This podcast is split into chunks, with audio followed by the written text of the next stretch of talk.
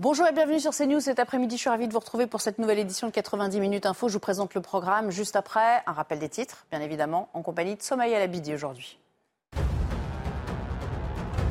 Le Louvre bloqué depuis ce matin. 150 grévistes du musée occupent la salle de la Joconde. Dans un communiqué, la CGT Culture dit affirmer sa solidarité avec les luttes des femmes en ce 8 mars et dénonce l'impact de la réforme des retraites sur la situation des femmes salariées. Top départ de la vente des billets pour les vacances d'été de la SNCF. Depuis 6 heures ce matin, les billets TGV Inouï, Intercité et Ouigo sont disponibles sur le site de la compagnie ferroviaire. Une vente qui concerne les trains circulant du 8 juillet au 3 septembre et jusqu'au 9 décembre pour les Ouigo. Record de fonte de la banquise en Antarctique au mois de février, un record confirmé par l'Observatoire européen du climat, un phénomène inquiétant qui s'est intensifié depuis une dizaine d'années. Merci beaucoup, Somaya. Et dans cette édition, nous parlerons de la mobilisation d'hier émaillée de violence à Paris, notamment. Images de destruction, de prise à partie des forces de l'ordre également, avec plusieurs blessés dans leur rang. Et quelles sanctions à l'arrivée?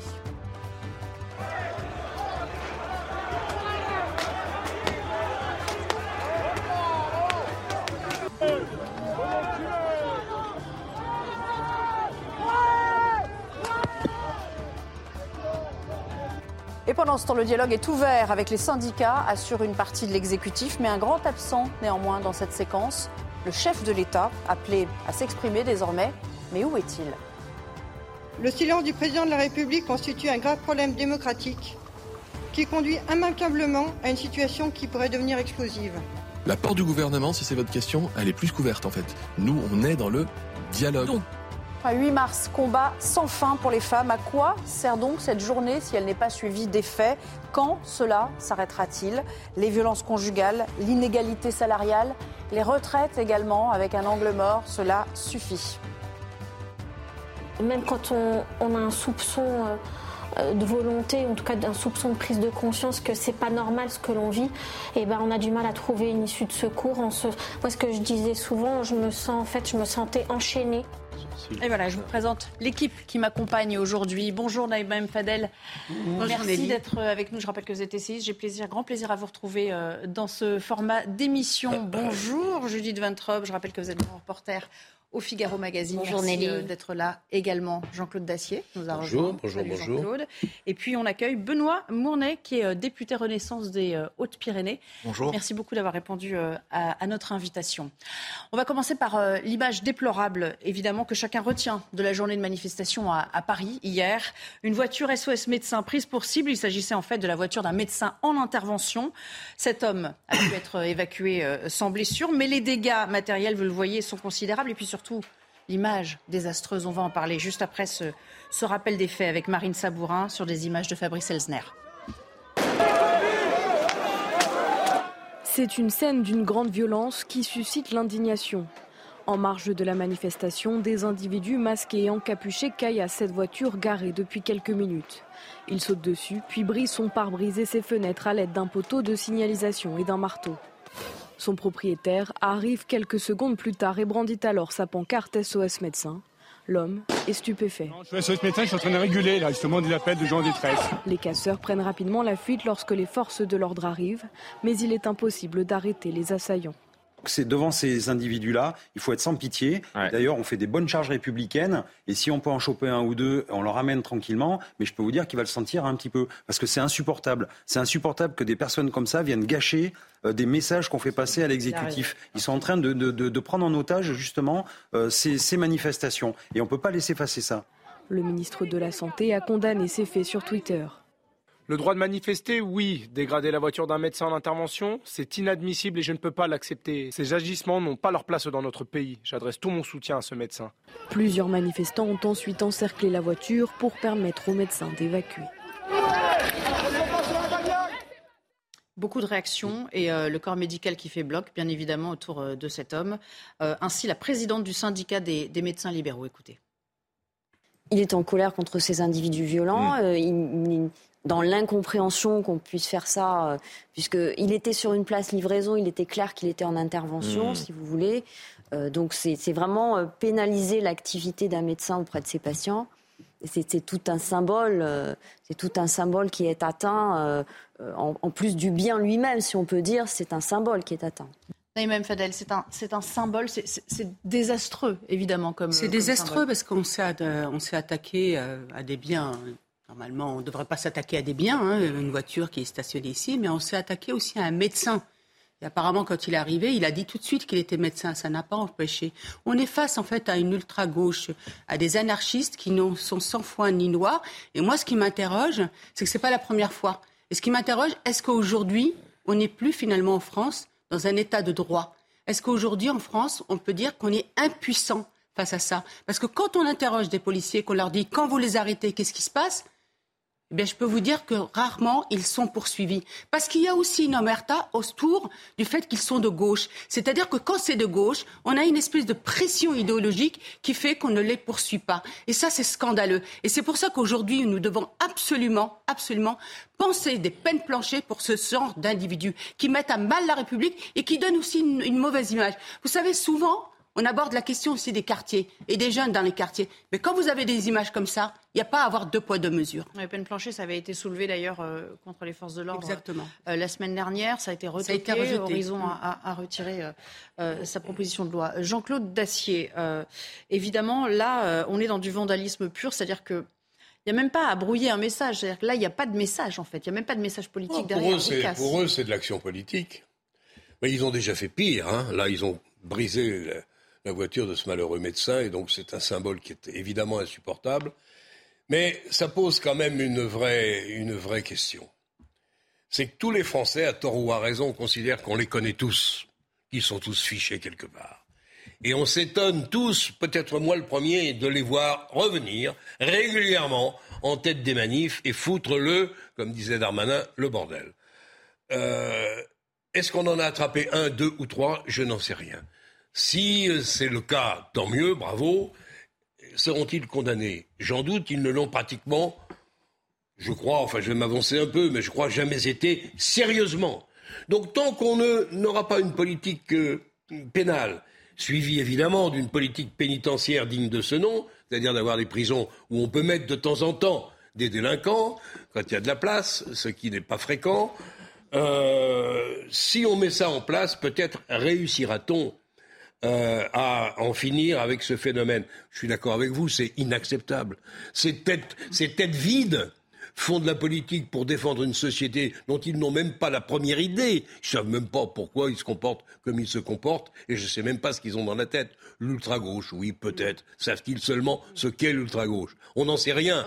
Donc il serait temps, oui, il serait temps que le pouvoir, que l'exécutif, président de la République, Premier ministre, gouvernement, prennent les affaires en main que se décident de se débarrasser de ce bloc, black bloc, c'est comme ça qu'on les appelle. Ils sont 500, 600, 1000 ou davantage, on n'en sait rien. Il serait temps de, de, de regarder le problème et d'essayer de le régler. Même si ce sera difficile, j'en conviens. On estime que 1000 de ces individus étaient euh, dans le cortège hier et à l'arrivée, pour répondre à votre question, il y a eu quelques dizaines euh, d'interpellations seulement. Je dis Ventrob, euh, ils ne défendent rien d'autre que le chaos alimenté par euh, une certaine frange politique également, avec cette idée de, chaos oui, euh, tout ce qu'on a vu faire à, la France insoumise euh, lors de cette désastreuse séquence parlementaire allait dans le sens du chaos maximal partout, comme si le chaos était un mode d'expression politique en démocratie.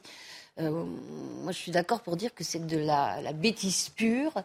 Euh, que la violence n'est pas admise pour exprimer des idées euh, en, démocratie, si on peut appeler ça euh, des idées. C'est déjà, déjà bien gentil. Je rappelle qu'en 2019, il y avait eu une tentative du gouvernement pour faire passer une loi qui aurait permis au préfet d'interdire de manifestation un individu s'étant rendu coupable de violences contre les biens ou contre les personnes, ou même dont le préfet pensait qu'il pourrait s'en rendre coupable. Et le Conseil, le Conseil constitutionnel l'a censuré.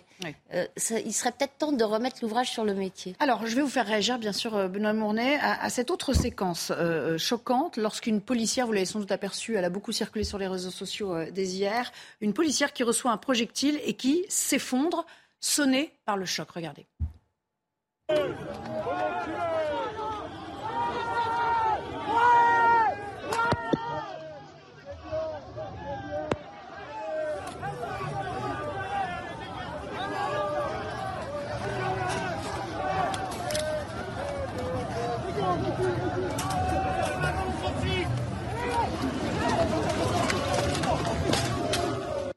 Rappelle quand même que leur métier, c'est le, maintien de l'ordre, la bonne tenue de la manifestation, et non pas euh, être pris pour cible, hein, quand même. Oui, bien sûr. Et nous dénonçons avec la plus grande fermeté euh, ces atteintes aux, personnes, cas quand effectivement ils sont dépositaires de l'autorité publique ou les atteintes euh, au bien de ce médecin et pleine solidarité. Mais au fond, ce n'est pas un message politique. Un casseur, un, vandale ne fait pas de la politique. C'est un casseur. Au contraire, il vient brouiller euh, le message qu'ont exprimé euh, euh, des milliers et des milliers de, personnes hier dans les rues et que nous, nous entendons. Donc, vous voyez, c'est comme à l'Assemblée nationale, lorsqu'il y a des perturbations du blocage, la démocratie est empêchée de s'exprimer. Et voilà le droit de manifester, le droit de grève, qui sont des droits fondamentaux, qui sont empêchés ou contrariés par des individus qui ne sont pas là pour manifester, mais qui sont là pour casser. Et puis, il y, a eu beaucoup de réactions parce que plusieurs policiers ont été blessés. Vous allez avoir le loisir de, réagir, bien sûr, Jean-Claude. Leurs représentants syndicaux euh, euh, veulent porter l'affaire plus loin, tout en connaissant, vous allez voir euh, à travers les, mots de ce représentant syndical, les, limites, au fond, de la justice. Nous avons déposé plainte, bien évidemment. Les sept collègues blessés, nous irons jusqu'au bout de, nos démarches. Quand on dit que la justice doit être plus, sévère pour, pour les agresseurs, pour les, toutes les agressions commises à l'encontre des forces de l'ordre, à un moment donné, il faut qu'on soit protégé. Notre statut de policier doit être protégé. On est là pour défendre les valeurs de la République, pour défendre les citoyens. On n'est pas là pour se faire agresser et pour finir à l'hôpital, voire plus grave. Et là, encore une fois, c'est un drame qui a été évité de justesse grâce à la réactivité et aux, compétences de mes collègues de la compagnie d'intervention qui ont agi, encore une fois, je leur tire mon chapeau et je les remercie, qui ont agi très très vite. Voilà, et on précise, Jean-Claude, que lui s'exprime à propos de ce qui s'est passé à Marseille hier, où là aussi on s'en est pris à des policiers. Non, mais là aussi, je crois qu'il faudrait. Euh, il y a eu un beau vent récemment, je ne sais pas si c'est terminé ou si c'est toujours en cours, je ne sais pas quels sont les résultats, mais il faudrait faire un cas, me semble-t-il, un cas à part des gens qui attaquent des policiers ça serait une loi qui pourrait faire trois lignes, mais qui. Euh... C'était l'amendement. Ça a été soumis.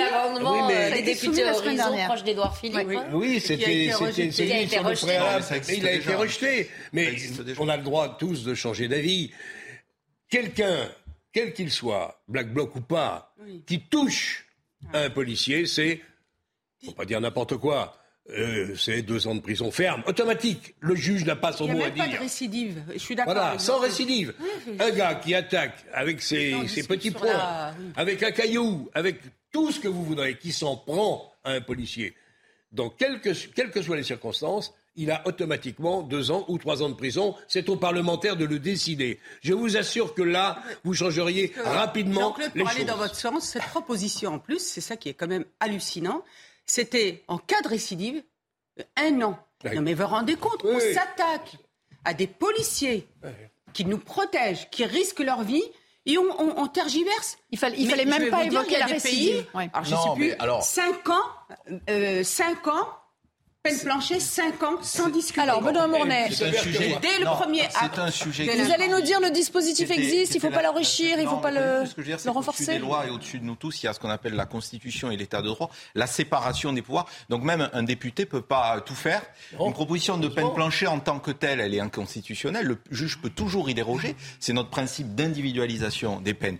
Mais pourquoi? Non, mais revenons d'un mot. pourquoi est-ce qu'on a écarté euh, cette proposition de loi euh, du groupe Horizon, non pas par idéologie, contre, contrairement à ce que vous semblez euh, euh, insinuer, mais juste pour un problème d'efficacité. Non, pas du tout, pas du tout, parce que c'est très sain qu'il y ait des débats en interne à la majorité. Nous, un, un, sujet d'efficacité, c'est juste que les peines planchées ont existé dans notre pays, dans le droit, euh, pendant quelques années. Et elles ont été appliquées? Et elles ont été peu appliquées parce que l'institution judiciaire s'en est peu saisie. Mais surtout, parce si que les juges ne voulaient pas. Du point de vue du point de vue de l'efficacité ce qui était dans cette proposition. Ça, c'est le discours d'Éric Dupont-Moretti. Il dit on a fait les expérimentations, ça n'a pas marché. C'était une peine d'un an dans, dans, la proposition de loi. Et aujourd'hui, le, le, délit sur ces violences aggravées, la moyenne d'emprisonnement est de 14 mois. Donc on est déjà plus sévère.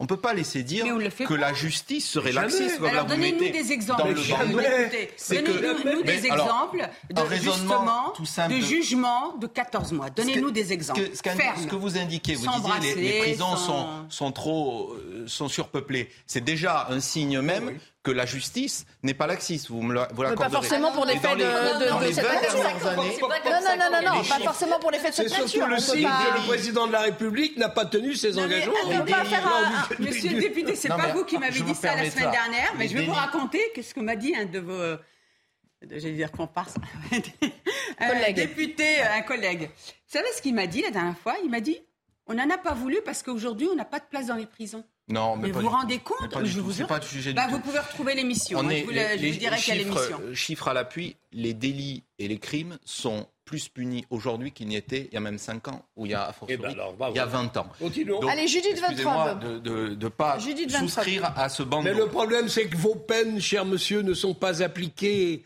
Que le magistrat décide d'une peine, j'en conviens, je n'en veux pas là au magistrat. Ils font de la gestion carcérale. La plupart du temps, on leur indique, il y a, cher, euh, cher maître, enfin pas cher maître, je sais pas comment on s'appelle dans les milieux de la justice, il n'y a pas de place ce soir en prison, allez-y mollo, ou on n'en a que deux on fait de la gestion carcérale avec la délinquance. Comment voulez-vous que ça fonctionne? Ah non, vous n'êtes pas là, là C'est juste, pardon, pardon, c'est inaudible sinon. C'est juste un aveu d'échec, en somme, de ne pas prendre ce genre de décision euh, législative c'est, Moi, je suis d'accord avec Naïma, il y, a un côté idéologique quand même, hein, qu'on a vu euh, à plusieurs reprises à l'Assemblée nationale, parce qu'à plusieurs reprises, euh, la France insoumise, toujours elle, a suscité des, des, enquêtes parlementaires, des commissions d'enquête sur les violences de l'extrême droite. Et à chaque fois, les élus de droite disaient bon, et alors l'extrême gauche, ça serait peut-être l'occasion d'étudier aussi les violences d'extrême gauche. Et ça n'a jamais euh, fonctionné.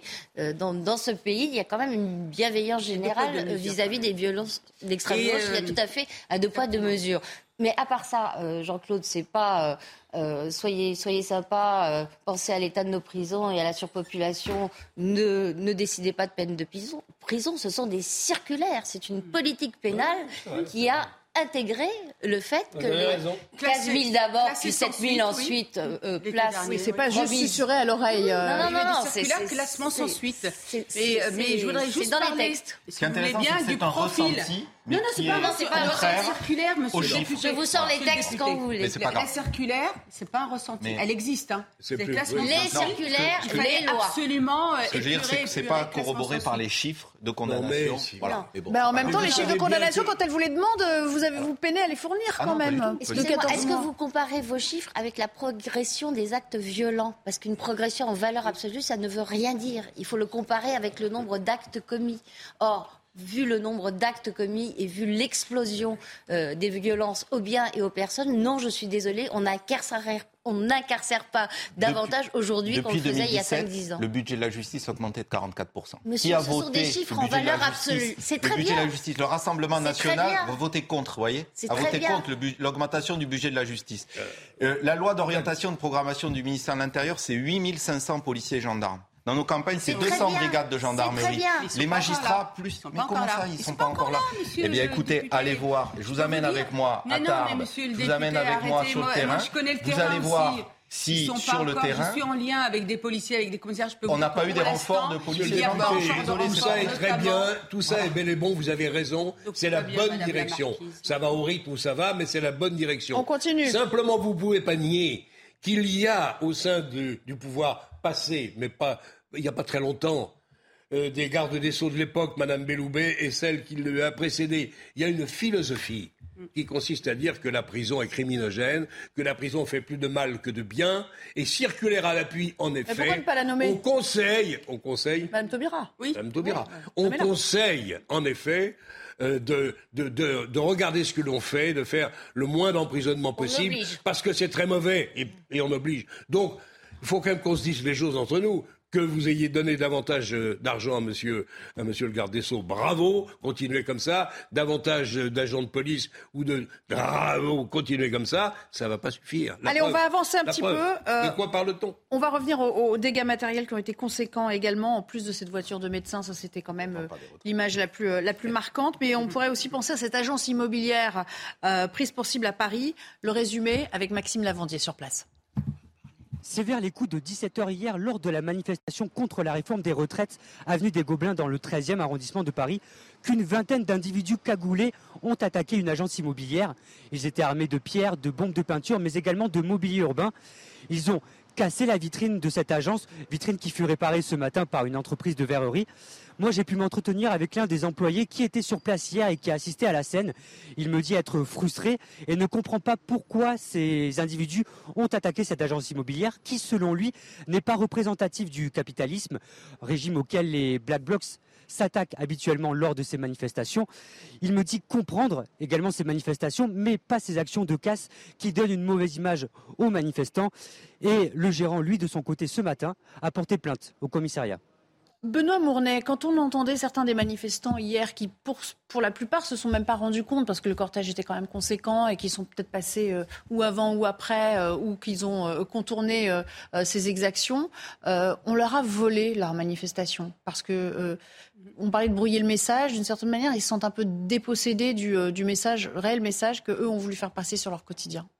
Non, je ne crois pas que la manifestation ait été volée. Il y a eu une mobilisation qui est forte, qui est forte vous savez ce qui est en jeu dans ce texte? C'est notre sécurité sociale. Ce qu'on a fait, je pense, de plus beau euh, depuis euh, l'après-guerre. C'est l'idée que le bien portant est solidaire de celui qui se bat contre la maladie à l'hôpital, celui qui travaille est solidaire de celui qui n'a pas d'emploi ou de celui qui est à la retraite, celui qui n'a pas d'enfant est solidaire de celui qui a un enfant. C'est la sécurité, c'est la sécurité sociale. Voyez? Et le système, il est en jeu aujourd'hui sur notre système de retraite par des répartitions parce que la démographie s'impose à tous et on a un déséquilibre entre ceux qui cotisent et ceux qui sont à la retraite. Et on veut euh, corriger euh, ce, ce, financement sans l'appliquer de manière uniforme à tous. Je rappelle toujours que 40% des gens continueront à partir avant 64 ans, que ce soit un titre ou un autre, les carrières longues, la pénibilité. Bon, mais néanmoins, cette réforme n'est pas populaire, c'est clair, euh, c'est dit. Euh, dans ces cortèges, il n'y a pas euh, que des gens qui ne veulent pas travailler, il y a aussi des gens qui travaillent. Et voyez bien, moi, tous les week-ends, je suis sur le terrain et je suis aussi interpellé, bousculé sur, sur le fond.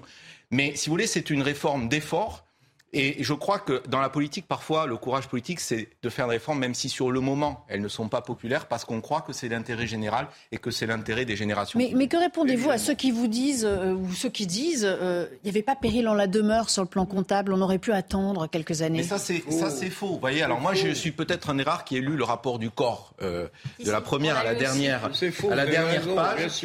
Eh bien, un déficit de 12 milliards d'euros par an eh bien, on fait rouler une dette très vite de 150 milliards et avec des volets cachés du déficit. Des pensions qui s'effondrent. Sur les régimes spéciaux sur ça. et sur les régimes publics qui sont dans des déséquilibres démographiques. Donc il fallait corriger le tir. Alors la facilité de dire on fait rouler la dette, ce qu'a finalement dit de manière implicite le Rassemblement national. Et là dans une contradiction totale, puisqu'on explique que la, enfin, la dette, je rappelle, est détenue quand même par euh, l'étranger. Donc il y a une contradiction. Sinon les alternatives c'était quoi? Baisser les pensions? C'était 800 euros par an de moins. La cotisation, c'était plus 500 euros par an. Donc ça impacte le pouvoir d'achat et ça impacte la compétitivité des entreprises dans l'économie. Donc on a une mesure qui n'est pas populaire, mais qui nous Pour semble. la réponse, quelqu'un qui n'est pas d'accord avec vous et qui a aussi épluché le même rapport. Oui, non, non, je, je suis globalement d'accord. Je trouve qu'en termes de communication, insister sur le fait que si on ne faisait rien, les pensions s'effondreraient.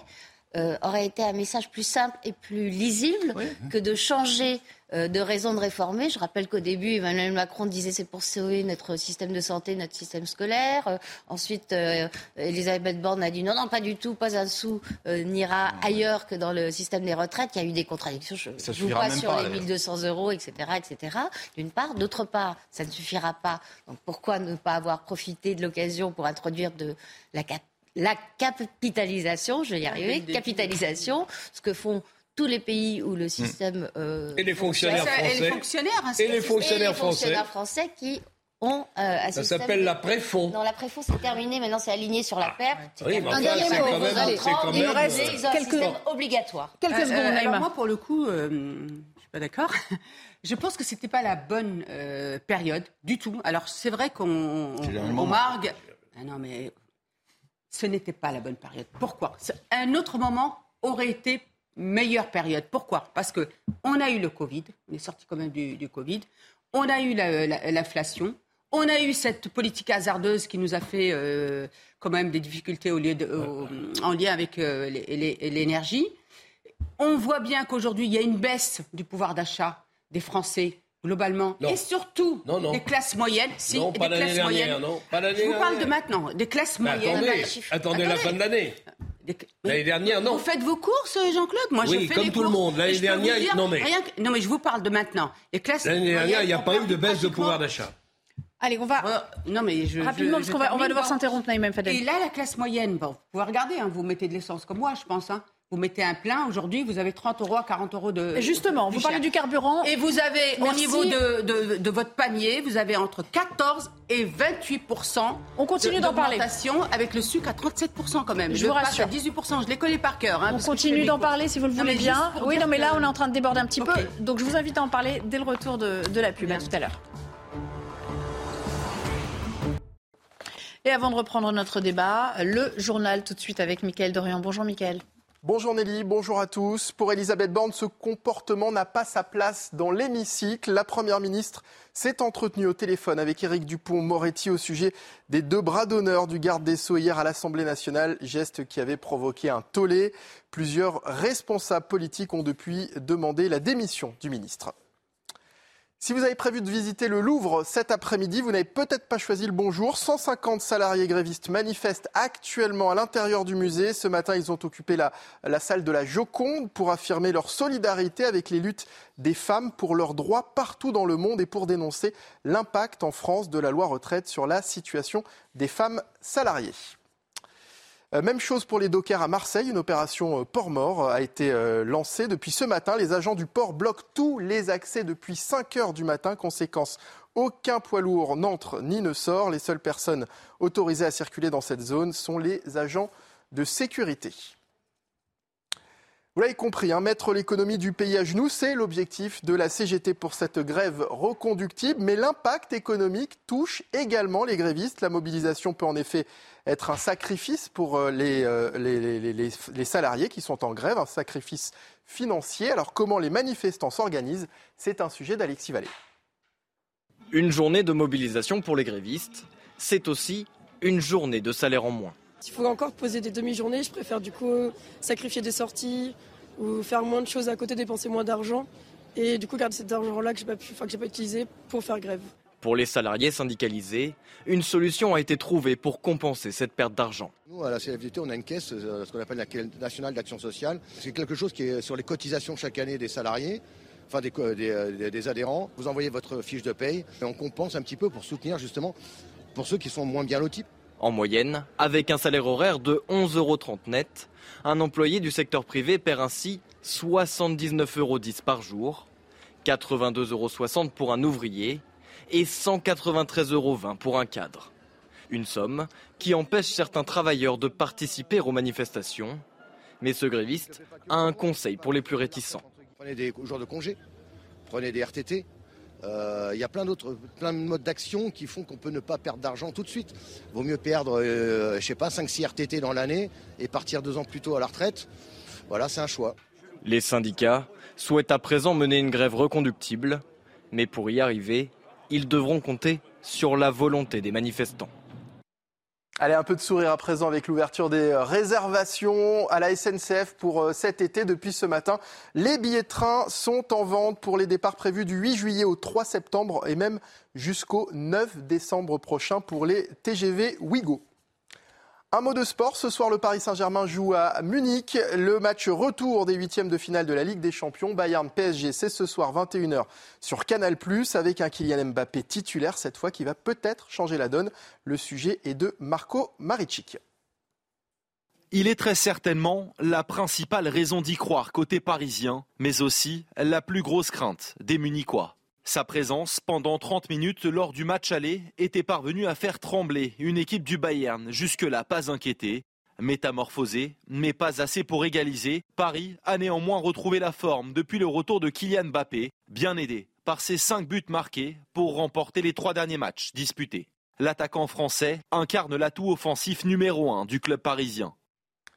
Et puis Corinne Diacre dénonce une opération de déstabilisation. La sélectionneuse de l'équipe de France féminine de football se dit pleinement déterminée à mener sa mission au Mondial 2023.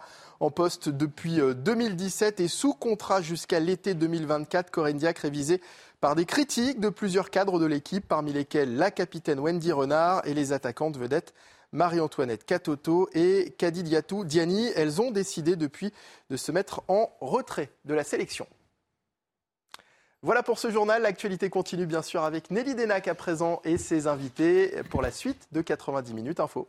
Merci beaucoup, cher Michael. Voilà qui est très complet. Et on poursuit notre débat, en effet, avec nos invités aujourd'hui autour de ce maître mot, euh, le maître mot de ces derniers jours, c'est le mot blocage. Ça ne vous a pas échappé. Blocage à tous les étages, d'ailleurs, vous allez le voir, y compris en matière de dialogue. Mais commençons avec les blocages pétroliers euh, qui ont débuté avec un, collectif de syndicalistes et de gilets jaunes qui a bloqué pendant euh, plusieurs heures la nuit dernière des dépôts d'essence au nord de, de Bordeaux. Reportage signé Antoine Estève. Au milieu de la nuit, des dizaines de camions-citernes bloqués. Ce groupe d'une cinquantaine de manifestants a posé des barricades aux entrées des entrepôts pétroliers de la Gironde, à Ambès. Des syndicalistes locaux, mais aussi des gilets jaunes venus prêter main forte. On peut dire aussi des syndicalistes qui ont les gilets jaunes. En fait, on est un collectif, quoi. Donc, euh, on est, on est unis euh, et, on fonctionne comme ça. Quoi. Comme Macron reste sourd, eh ben, euh, nous on réagit. Quoi. Ce chauffeur décide de repartir sans ces 40 000 litres d'essence qui auraient alimenté des stations de la grande distribution. L'approvisionnement est bloqué pour une bonne partie de la journée. C'est un collectif qui réunit des gilets jaunes et, des militants syndicaux et on travaille ensemble depuis 2019. Euh, voilà, c'est un peu l'enjeu quoi. C'est-à-dire qu'aujourd'hui, qui a développé la contestation, renforcer le mouvement, faire que la grève reconductible puisse aussi se développer. Euh, voilà. Au total, 150 camions-citernes auront rebroussé chemin. Le blocage a été levé dans la matinée. Et d'après les porte-paroles du mouvement, ces actions ponctuelles contre la réforme des retraites vont se multiplier dans les prochains jours. Quelques stations-service de la région commencent à connaître des pénuries sur certains produits, comme l'essence sans plomb. Jean-Claude Dacier, elle est là la force de frappe syndicale, c'est-à-dire que c'est la seule manière, à leurs yeux, et dans l'espoir de faire de les réformes, de, de faire tourner les choses ou de ne pas les faire tourner précisément? Il y a aussi le nombre qui a été incontestable hier, mais c'est vrai que la CGT a bien travaillé, je ne dirais pas depuis 45 parce que ça nous remonterait trop loin, mais depuis 80. Il y a depuis euh, une tradition très forte à la SNCF, à EDF, à la RATP et dans les raffineries. Quand vous avez ça et que vous n'avez pas peur de bloquer les dépôts en disant aucun camion n'entre et ne sort avec de l'essence dedans, c'est sûr que vous avez davantage de poids que on voyait des assemblées générales l'autre fois, ils étaient 15 ou 20 pour décider qu'on continuait le blocage ou non.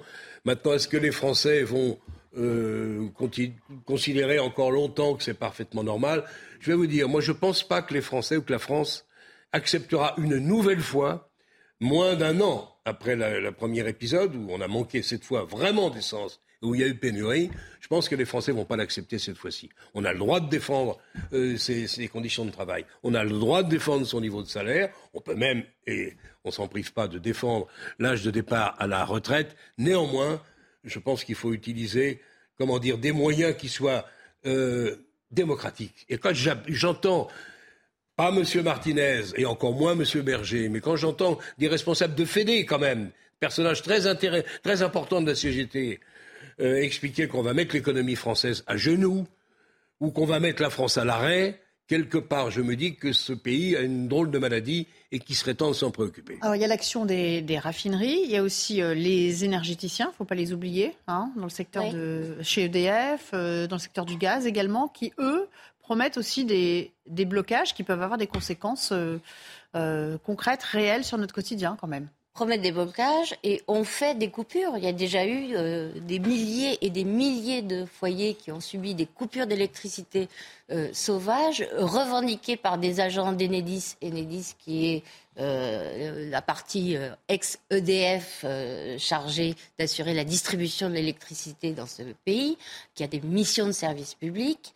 Euh, avec des dégâts extrêmement importants. Quand vous, on parlait de l'inflation euh, tout à l'heure, quand vous perdez euh, un, congélateur plein parce qu'on vous a coupé l'électricité, ça vous coûte extrêmement cher. Enedis promet de porter plainte contre ces agissements. J'espère qu'ils vont le faire. De la même façon, j'espère que le gouvernement qui a dit qu'il s'opposerait au blocage, qu'il les lèverait, le fera et le fera plus vite que la dernière fois, quand euh, on a attendu que euh, la panne des dépôts d'essence, enfin le blocage des dépôts d'essence euh, ait paralysé une partie de la France pour intervenir. Benoît Mournet, on, est quand même sur une ligne de crête là, côté syndical, c'est-à-dire qu'effectivement, on peut très vite passer de, la compréhension, voire de la solidarité, parce que chacun se sent concerné par cette réforme, à une forme de, lassitude, voire de, colère inversée sur ces entraves du quotidien? Oui, je, enfin, je pense sincèrement que le, blocage n'aide pas, euh, pas la cause. Euh, ce qui est sûr, c'est que quand on bloque, on bloque qui en fait? On bloque les gens qui travaillent, les employés, les salariés, les, ouvriers, ceux qui doivent euh, et qui ont besoin de leur voiture pour se déplacer spécialement. Mais là où je vous rejoins tout à l'heure, vous disiez le mouvement agrège d'autres mécontentements. Moi, je le vois chez moi dans, dans les Hautes-Pyrénées. C'est au-delà de la réforme des retraites. Ce qui s'exprime, c'est des sujets sur le pouvoir d'achat et plus globalement un rapport au travail qui a évolué. Et euh, ce que nous devons faire dans le cadre de la prochaine loi travail qui arrive euh, euh, à l'ordre du jour à la suite, c'est réfléchir à comment travailler mieux. Parce que ce qui a été exprimé dans ce mouvement, c'est aussi une demande de plus grande liberté. Finalement, j'ai envie de partir quand je veux. j'ai commencé tôt, je veux partir plus tôt. Donc quelque part là, on vient percuter le système de répartition, qui est un système de solidarité entre ceux qui travaillent et ceux qui sont à la retraite. Mais il faut entendre ça. Et puis le sujet de pouvoir d'achat, je suis désolé, cette, cette réforme, on l'a fait pour le pouvoir d'achat.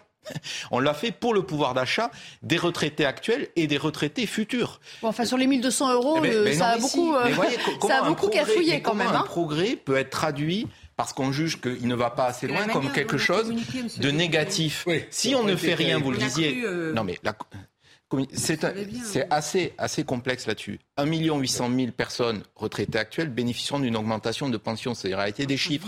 La liquidation, la liquidation de la retraite future, ce sera 85% du SMIC net. Ça, c'est dans la loi. Voyez. Donc ça concerne 200, un flux de 200 000 euh, euh, travailleurs par an plus effectivement les retraités actuels. Donc c'est une réforme pour le pouvoir d'achat. En fait, on défend le pouvoir d'achat dans cette réforme. En tout cas, c'est pas perçu comme tel, hein. ça je vous le dis. Eh Sinon, il n'y aurait pas 70% des Français qui, des communications euh, parfois, s'opposent à la réforme. Parfois rapides. Et, puis il y a aussi quelques leçons politiques en effet attirées de ce eh conflit. Il y a aussi quand même ce silence. Vous, aurez l'occasion de, rajouter euh, à ce propos, mais j'aimerais quand même qu'on en vienne aussi, Naïma Fadel, à ce silence présidentiel. Je parlais de blocage.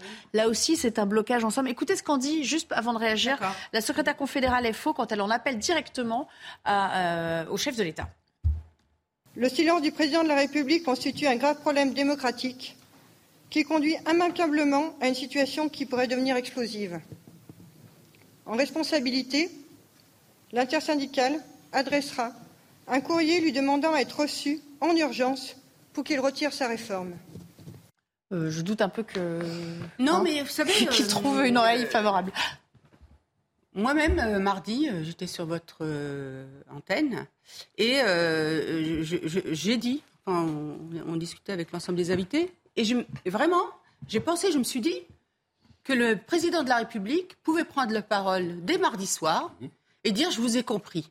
Parce qu'aujourd'hui, il n'est pas devant. On sait qu'il veut cette réforme, mais ce n'est pas lui qui est devant. C'est surtout le ministre du SOP et Elisabeth Borne.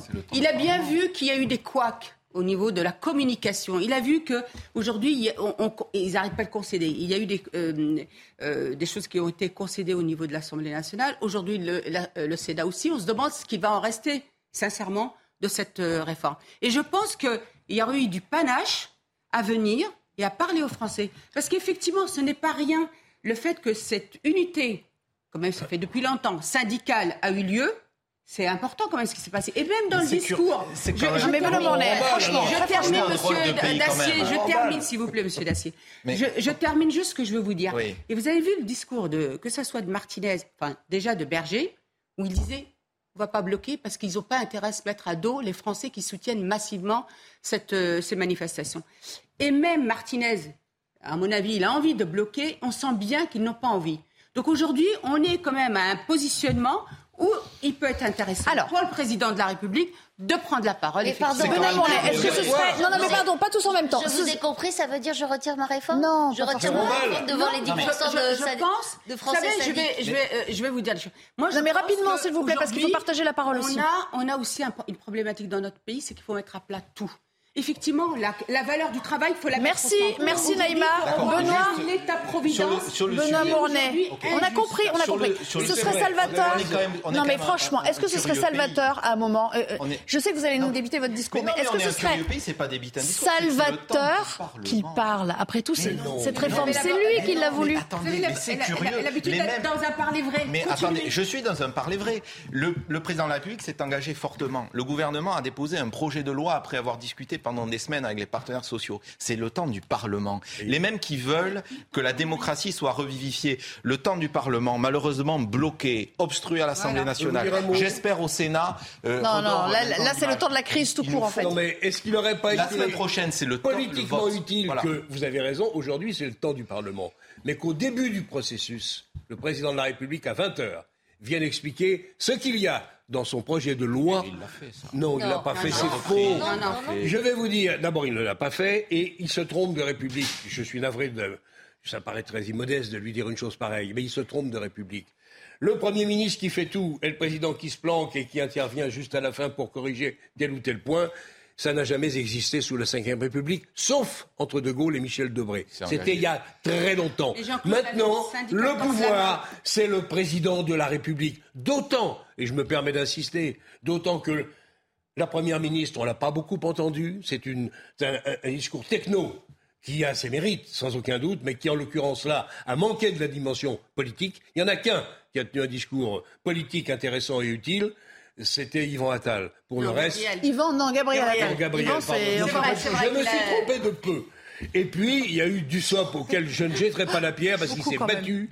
Comme il était très difficile, il a fait ce qu'il a pu de malheureux. Mais le président, en effet, a beaucoup manqué, au moins au début. Judith Ventrobe, sur la parole présidentielle, est-ce qu'elle est euh, attendue? Est-ce que la, parole, euh, plutôt que le silence, est d'or aujourd'hui? Je trouve que effectivement, Emmanuel Macron aurait dû dès le début, assumer cette réforme et l'assumer pour une raison dont il ne varierait pas euh, au fur et à mesure des semaines, chose qu'il a faite. Mm. un, discours carré sur ce que ça nous coûterait, ce que ça coûterait aux retraités, de laisser euh, le système filer à volo euh, comme il le fait actuellement. On n'a pas eu ce discours-là. Et maintenant, le fait qu'il n'ait absolument pas euh, qui ne soit pas intervenu dans le débat, sinon depuis l'étranger, euh, au gré de ses déplacements, euh, pour dire qu'il ne céderait pas ou pour commenter telle ou telle mobilisation, conforte les opposants à la réforme dans l'idée qu'ils se protègent dans la perspective d'un échec. Allez, on reprendra ce débat, bien sûr, euh, qui euh, n'est pas fini, puisque ça se poursuit au Sénat. Hein, on le rappelle jusqu'au euh, jusqu'au 16 mars. on va examiner ce texte. J'aimerais qu'on en vienne à cette affaire de, de vengeance qu'on a beaucoup suivie à Roanne. Bonjour Noémie Schulz. Quatre prévenus étaient jugés pour avoir passé à tabac un, mineur soupçonné d'avoir agressé sexuellement la fille d'un voisin qui, était âgé de, qui est âgé de, de 6 ans. Quelles ont été les peines prononcées à, à l'encontre des différents protagonistes? Le jugement a été rendu hier au tribunal de Roanne. Le père de famille a été condamné à une peine de 8 mois de prison avec sursis. C'est une peine inférieure à ce qui avait été requis par le procureur de la République au mois de janvier. Il avait demandé à l'encontre de cet homme de 28 ans, euh, un homme déjà condamné pour des vols avec violence, un refus d'obtempérer et détention de stupéfiants, une peine de prison de 18 mois, dont 6 à 9 mois avec sursis probatoire. Le procureur avait parlé d'un lynchage inacceptable. Quand bien même le jeune serait coupable, je vous le dis, vous n'aviez pas le droit de commettre sur lui des faits de violence. Seule l'autorité judiciaire peut dire si quelqu'un est coupable et le condamner. Le tribunal, donc, a condamné cet homme, mais à une peine moins lourde, huit mois de prison avec sursis. Un de ses amis qui avait participé aussi à, cette, euh, à, cette, euh, à ce règlement de compte a été condamné à une peine plus lourde de six mois ferme. Euh, et les deux autres prévenus ont été relaxés au bénéfice du doute. Alors, quelle a été la motivation du tribunal? Le tribunal a pris soin d'expliquer ces peines. Ce n'est pas toujours le cas. Quelquefois, au moment du, du délibéré, le, le président ou la présidente se contente de donner les peines. Là, la présidente a pris soin de euh, d'expliquer euh, qu'elle avait tenu compte du contexte pour euh, décider de cette peine relativement clémente hein, au regard des, des, des, réquisitions, une peine de principe qui devait rappeler que même si on peut comprendre l'état dans lequel était ce père de famille, eh bien les faits étaient constitutif d'une infraction. Euh, le père hein, s'était expliqué lors de l'audience et c'est vrai qu'il avait reconnu les faits et qu'il avait dit dans le contexte je ne me maîtrisais pas moi-même. Il, il, avait expliqué que ça faisait 24 heures qu'il n'avait pas dormi, qu'il s'inquiétait pour sa fille. Je ne le referai pas, ça n'était pas acceptable. Euh, et d'ailleurs on voit euh, que la mensuétude n'a pas été la même à l'encontre de son ami, d'un de ses mhm. amis, qui lui a été condamné à six mois de prison ferme pourquoi? D'abord parce qu'il c'est quelqu'un qui est en état de récidive légale, qui avait été condamné pour des faits de, violence, et ensuite parce que le tribunal aussi a estimé que concernant cet autre homme, le volet euh, émotionnel, le côté la colère, le fait d'avoir agi sous le coup de l'émotion ne pouvait pas être retenu, que lui aurait dû au contraire essayer de maîtriser son ami plutôt que de participer lui aussi aux, violences. Alors pourquoi? La question que tout le monde se pose quand même, c'est pourquoi euh, euh, l'homme dont il s'agit, le suspect qui a attaqué, qui aurait agressé cette fillette, n'a pas encore été jugé, lui eh bien parce que cette enquête-là euh, prend plus de temps. Il y avait eu dans cette, euh, dans cette affaire en fait deux affaires. Il y, a, il y avait les affaires de violence de ces, de ces quatre hommes qui avaient donc interpellé eux-mêmes ce jeune 24 heures après les faits et qui l'avaient molesté avant d'appeler la, la, police. Et puis il y avait l'enquête sur que s'est-il passé 24 heures plus tôt dans cette maison, dans la chambre de cette fillette de 6 ans. La première enquête sur les faits de violence, elle a été relativement rapide. Ils auraient presque pu être jugés immédiatement en comparution immédiate, mais le tribunal avait notamment estimé qu'il fallait se laisser le procureur, qu'il fallait se laisser le temps et ne pas juger sous le coup de l'émotion, donc immédiatement. L'autre enquête, elle demande, d'abord, il y a une information judiciaire qui a été ouverte, un juge d'instruction qui a été euh, nommé, qui dirige les, investigations, et il y a toute série de, une, toute une série d'éléments. Euh, le mineur a été entendu en plusieurs reprises, il y a eu des expertises psychologiques, psychiatriques, notamment sur la fillette, euh, des prélèvements biologiques. On va regarder si on retrouve de l'ADN sur le corps ou sur les sous-vêtements de la fillette pour, pour voir si le, si le jeune a effectivement l'a touché ou, a, tenté de le faire. la juge d'instruction aussi, elle va se pencher sur le parcours de ce, de ce jeune mineur qui se présente comme guinéen Est-ce qu'il est, bien arrivé de Guinée? À quel moment? Et tout ça prend du temps, mais d'après mes informations, l'enquête est sur le point d'être bouclée et on pourrait imaginer un procès soit avant l'été, soit à la rentrée. En un mot, quelle est la suite à toute cette affaire? Par exemple, pour les condamnations euh, prononcées hier. Alors pour les condamnations, c'est terminé. On imagine, on imagine qu'il n'y aura pas d'appel puisque et le procureur de la République et l'avocat du père se sont montré satisfait à l'issue de l'audience. Et pour l'autre volet Et pour l'autre volet, on attend donc effectivement de voir si la juge d'instruction va décider de renvoyer ce mineur, mais c'est possible puisqu'il y a des indifs, nous dit-on, graves et concordants qui laissent penser qu'effectivement il y a euh, des charges suffisantes pour le juger. Et à ce moment-là, il sera jugé devant un tribunal pour enfants puisqu'il est mineur. Petite réaction des uns des autres. Judith, tiens, pour compenser. Euh, sur la peine. En l'occurrence, euh, vu les éléments dont on dispose et que, que vous nous racontez, ça me paraît tout à fait exemplaire. Euh, je parle du comportement de la justice. Euh, dans un cas, effectivement, euh, les faits sont avérés, même reconnus par ceux qui les ont commis. Les condamnations me semblent tout à fait adaptées. Et d'ailleurs, vous, vous, nous dites qu'elles sont admises par le père de la petite fille. quant à l'autre enquête, qu'elle prenne du temps, ça me paraît normal aussi.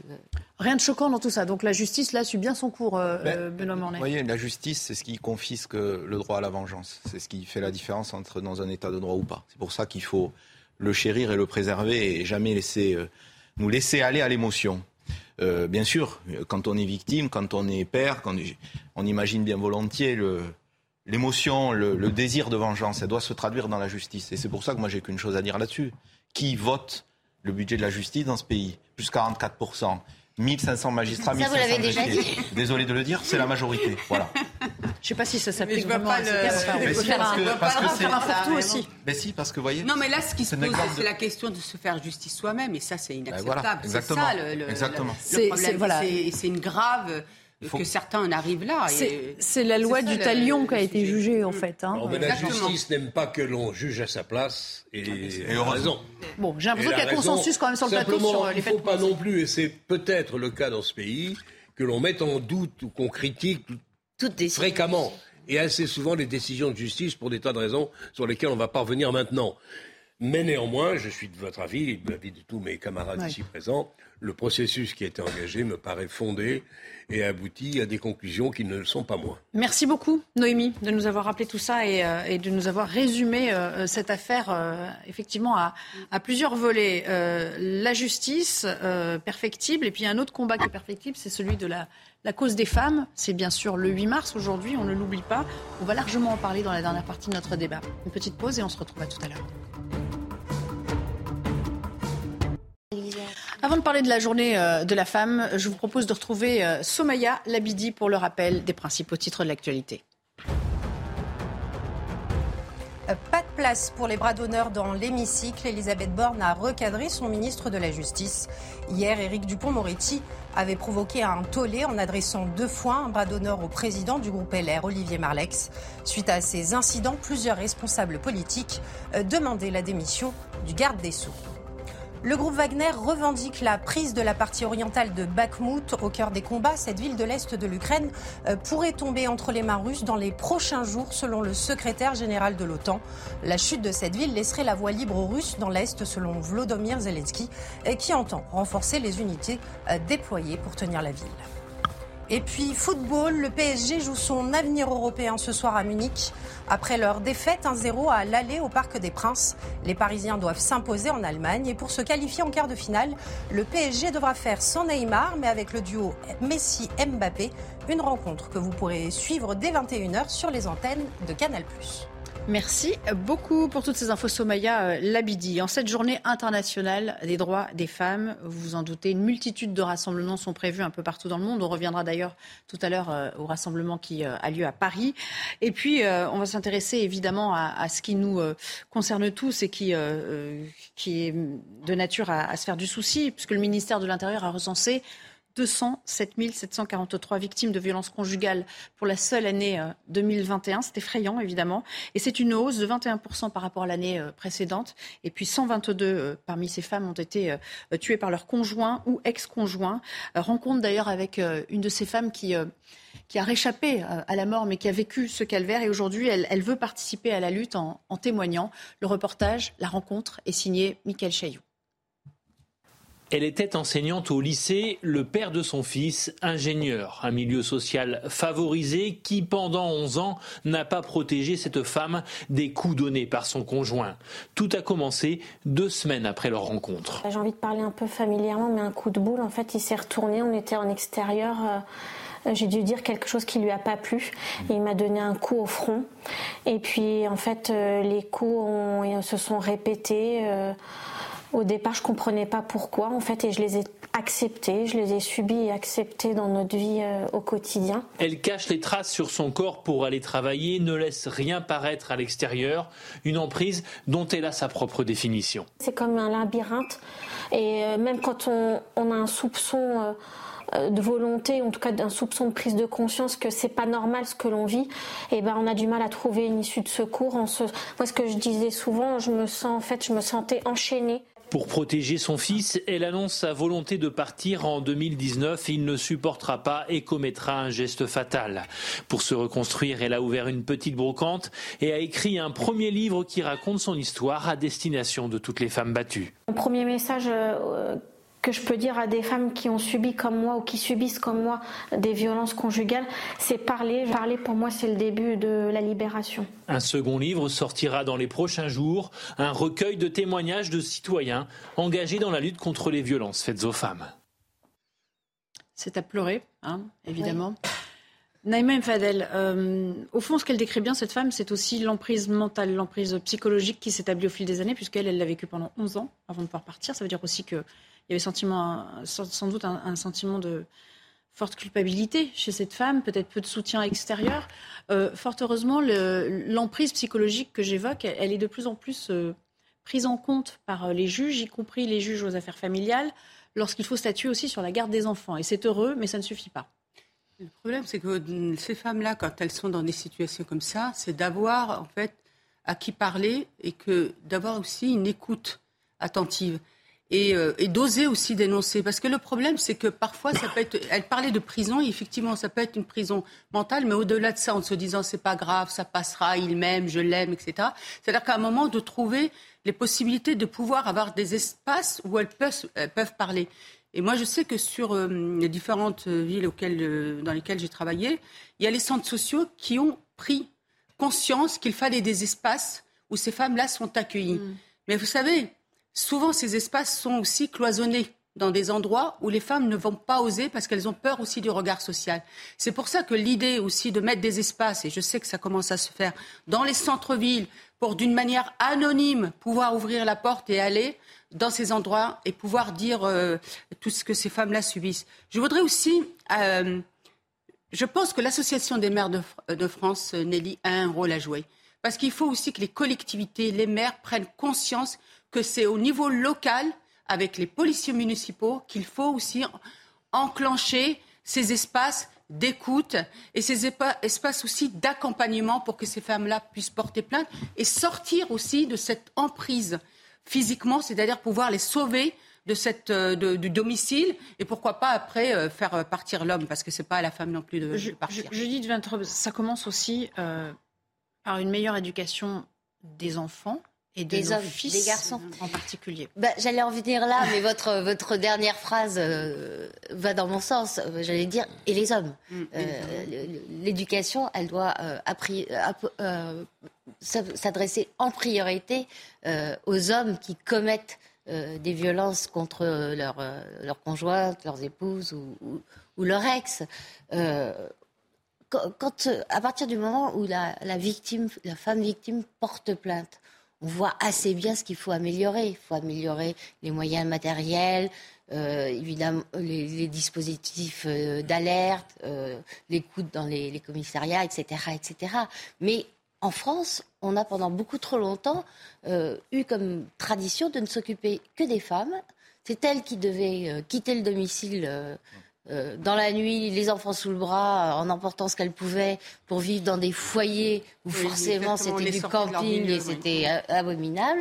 Et ce n'est que très récemment, et il faut en rendre grâce à Marlène Schiappa qui elle-même a avoué avoir changé de philosophie sur le sujet, parce qu'au départ, elle disait mettre de l'argent public ou de l'argent de dons euh, pour héberger des hommes, euh, ça me gêne philosophiquement. C'était le, le terme qu'elle avait employé. Puis elle a compris qu'en fait, c'est en extirpant l'homme violent du milieu où il a pu être violent sans que ça lui nuise plus que ça socialement ou professionnellement. Hein, puisque était les- pénalisé. Les gens ne Ouais. dénoncent pas qu'on on arrivait à changer la situation. Donc tout- vraiment centrer beaucoup plus d'efforts sur les hommes. Alors évidemment, ce que je dis déplaît aux associations néo-féministes qui veulent euh, les subventions et qui veulent les moyens, mais pour être efficace, il faut vraiment travailler sur les hommes. Benoît Mournet, euh, la représentation nationale est euh, au premier plan sur ces questions. Que peut-elle faire encore aujourd'hui? En tout cas, ce sujet est constitutif, nous autres, de notre euh, identité politique. C'est la grande cause de ce quinquennat. C'était la grande cause du quinquennat précédent. Aujourd'hui, le 8 mars,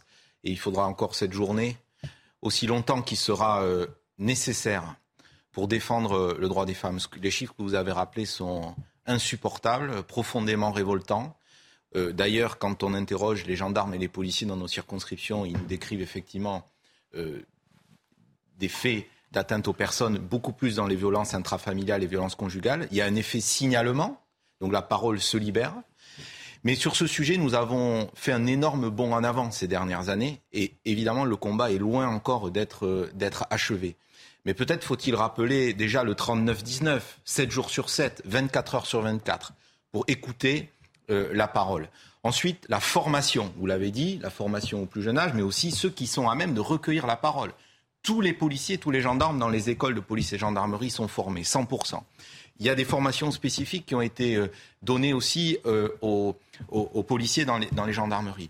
La justice, tout à l'heure, que vous qualifiez de laxiste, c'est Non. fois deux Non. le nombre d'ordonnances de, de protection sur ces sujets. Les bracelets anti-rapprochement, l'hébergement néanmoins qui reste euh, une Ça, c'est le solution. Grenelle, euh, Donc tout ça a, été quand même mis en œuvre, produisent des effets. Mais je, moi, je vais vite faire un parallèle avec le sujet que nous évoquions la semaine dernière sur le harcèlement scolaire.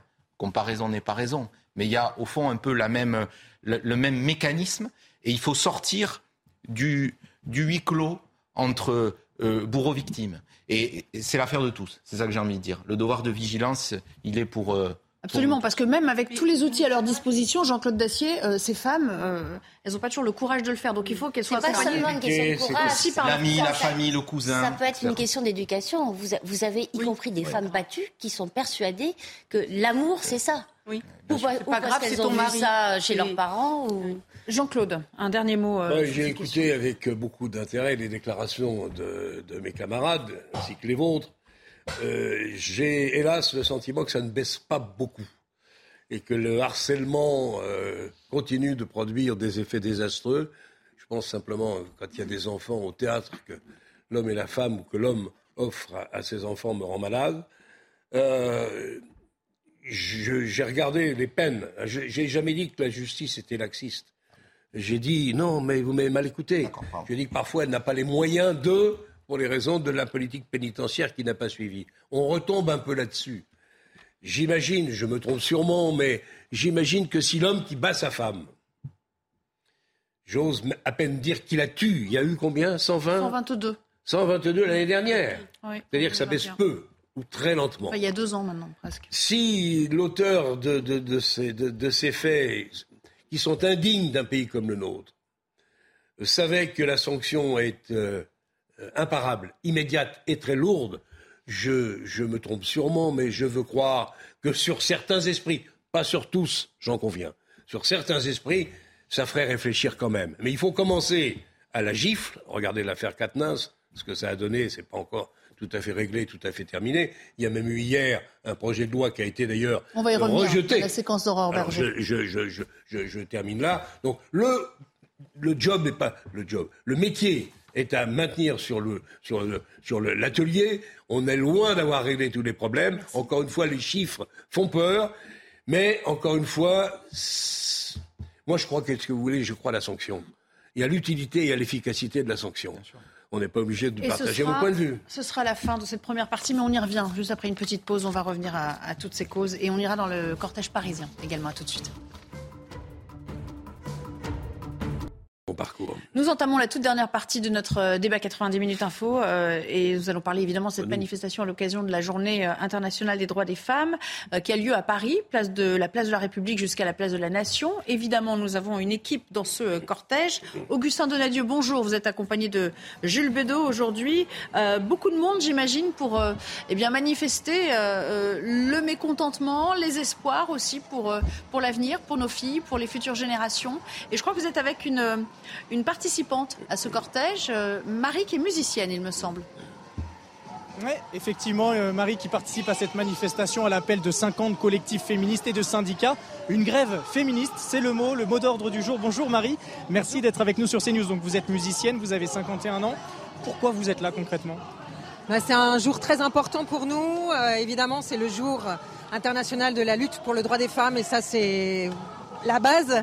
Et ensuite, c'est aussi la continuité de la manifestation, la mobilisation d'hier pour le retrait de la réforme des retraites. Donc en fait, c'est une double revendication. Il y a à la fois des slogans anti-réforme de retraite et des slogans féministes. Absolument. Hein, les, les femmes sont souvent les, les lésées dans euh, au point de vue des, des traitements des salaires. Hein, on est quand même payé beaucoup moins que, que les hommes. Et euh, sur les retraites, on va être aussi pénalisé. Donc euh, c'est pour nous important de se mobiliser aussi aujourd'hui sur ce sujet. Et aussi sur les droits des femmes. Il ne faut pas oublier nos sœurs ukrainiennes, nos sœurs à l'étranger, nos sœurs brésiliennes, en Argentine, qui se subissent des violences et des, crimes sexistes assez abominables. Donc il faut se soutenir et il faut être ensemble pour pouvoir lutter contre ces horreurs. Que cette journée internationale du droit des femmes soit une vitrine en quelque sorte euh, de la cause féministe. Euh, concernant la réforme des retraites, en quoi elle ne va pas pour vous les femmes? Eh bien, comme je vous le disais, on va être lésé euh, au niveau de la cotisation, c'est-à-dire que on aura, on touchera beaucoup moins que les hommes et on va devoir cotiser plus longtemps. Donc, euh, c'est- juste difficile et inadmissible à admettre. D'autant que souvent, les métiers des femmes sont les, plus pénibles et souvent les moins valorisés. Est-ce que vous êtes là satisfaite de cette mobilisation d'ampleur quand même avec beaucoup de jeunesse mobilisée aujourd'hui? Oui, c'est ce que je me faisais comme réflexion. Euh, je trouvais que la jeunesse s'est beaucoup mobilisée, les femmes, les hommes. Euh, on a euh, de- des trans, tout, le monde est super mobilisé, des jeunes, jeunes gens, des étudiants, des très jeunes travailleurs. Donc ça, c'est très positif. Ça laisse beaucoup, beaucoup d'espoir. Merci beaucoup Marie d'avoir été avec nous sur CNews. Justement, Marie parlait de cet écart salarial entre les hommes et les femmes. Et depuis 15h40 aujourd'hui, un petit peu partout en France, dans plusieurs secteurs, des débrayages ont été organisés justement eh bien, en, en réponse à cet euh, écart salarial, puisqu'à partir de 15h40, eh bien, les femmes ne sont plus payées théoriquement euh, selon cet écart entre les femmes et les hommes. Ça fait donc 1h10 précisément. Merci beaucoup, euh, mon cher Augustin. Merci à, à Jules Bedeau qui vous accompagne. Jean-Claude, pourquoi bougonnez-vous pendant l'interview de cette pauvre Pardon femme? Cette Non, pauvre non, je n'ai- dame là. Je n'ai pas bougonné, je dis Bah, simplement. vous n'étiez que- pas d'accord. Ben, C'est-à-dire que je pars d'un point de vue qui est un peu provoquant peut-être, mais qui est que culturellement, ça ne veut pas dire que tout soit réglé. Culturellement, les femmes ont gagné. Et il faut s'en féliciter. Ah bon? Je crois que Gagné. culturellement, les femmes ont gagné. Les hommes, pas tous évidemment, disons ceux qui dirigent, les élites, pour une fois, essayons de leur en dire, de leur en dire un peu de bien, sont convaincus que les femmes doivent avoir leur place. Et c'est le cas petit à petit. Il y a beaucoup à faire au niveau des salaires, 4,5-5%. Il y a des débats dont on sortira pas pour savoir quel est l'écart exact, qui s'explique aussi par la posture des femmes, leur métier, leur carrière, etc. Mais euh, faire monter les femmes dans les organigrammes, Tout n'est pas fait, loin s'en faut, j'en suis d'accord. Je dis simplement qu'on a tous, nous, dans nos têtes, la nécessité évidente dans un pays comme le nôtre, une vraie et grande démocratie comme la nôtre, de faire une place aux femmes plus forte, plus marquée, de faire les efforts nécessaires euh, pour que les choses se rééquilibrent le plus vite possible. Mais faut pas se raconter d'histoire. Ça mettra du temps. Ça fait des millénaires qu'on fonctionne d'une certaine façon qui n'était pas satisfaisante. Il va falloir un peu de temps. Judith Ventrobe, est-ce qu'on peut être d'accord avec euh, avec Jean-Claude aujourd'hui, notamment sur cet écart de 4,5 à 5 sur euh, l'écart salarial. Ah oui, là, je suis tout à fait d'accord. Ce sont les chiffres. Moi, j'ai lu que c'était plus de l'ordre de 8-10 Mais non, mais ça dépend. Non, non, non, non. À, poste équivalent, c'est entre 4 et 5 c'est entre 5 Bon, mais ça veut dire qu'il y a encore du boulot, parce que 4 et 8 c'est juste pas normal. Je n'ai pas dit autre chose. C'est trop, mais euh, à mon avis, euh, le patriarcat, aujourd'hui, il n'est plus dans nos sociétés occidentales, capitalistes et blanches. C'est pas ça le problème. Or, ce discours néo-féministe qui consiste à dire, on l'a entendu il n'y a pas longtemps, euh, qu'en fait le, le patriarcat, la misogynie était l'héritage direct du système euh, capitaliste occidental euh, et est un discours qui vise à masquer euh, la réalité. le problème n'est plus là aujourd'hui, même s'il reste évidemment des efforts à faire en termes d'égalité salariale, en termes d'équipement de la société. Je pense tout bêtement à la garde d'enfants pour qu'il n'y ait plus ces obstacles professionnels et de, et de carrière. L'évolution des mentalités est faite, à mon avis.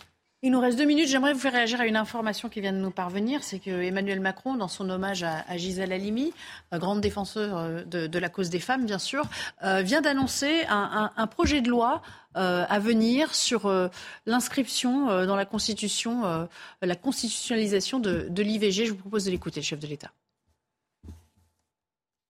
Aussi, les avancées issues des débats parlementaires à l'initiative de l'Assemblée nationale, puis éclairés par le Sénat, permettront, je le souhaite, d'inscrire dans notre texte fondamental cette liberté, dans le cadre du projet de loi portant révision de notre Constitution qui sera préparé dans les prochains mois. C'est une euh, sage décision, en tout cas une sage initiative selon vous, euh, Benoît Morlaix Oui, c'est une proposition euh, qui est venue de l'Assemblée, du groupe NUPES et euh, euh, de Renaissance, donc qui a été reprise par le Sénat. Effectivement, euh, je pense que ce serait un symbole fort de l'ancrer. Sur l'égalité professionnelle, l'écart aujourd'hui, effectivement, à poste équivalent, est plutôt à 9. C'est inadmissible. Il faut qu'on aille vers l'égalité, vers l'obligation de résultat et pas seulement une obligation de moyens, parce que ces écarts, ils se retrouvent à la retraite et ça nous renvoie après à nos, à nos sujets. Naïm Fadel, en réaction peut-être à ce qu'a annoncé aujourd'hui le chef de l'État.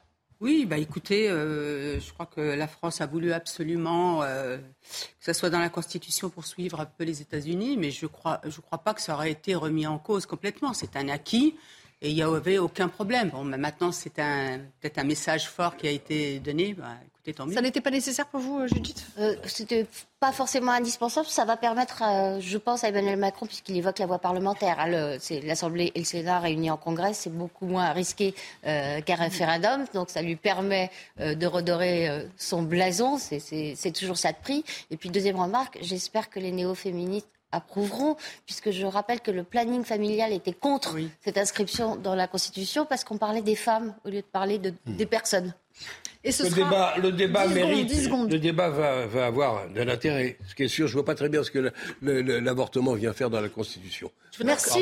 Je voudrais juste rendre hommage à Marlène Schiappa qui a vraiment incarné la lutte contre les violences faites aux femmes. Merci. C'est dommage qu'elle n'ait pas continué à être ministre. C'est le mot de la fin. Merci à tous les cas d'avoir préparé cette émission aujourd'hui. Dans un non, mais ministre euh, de. Euh, Et vous retrouvez Voilà.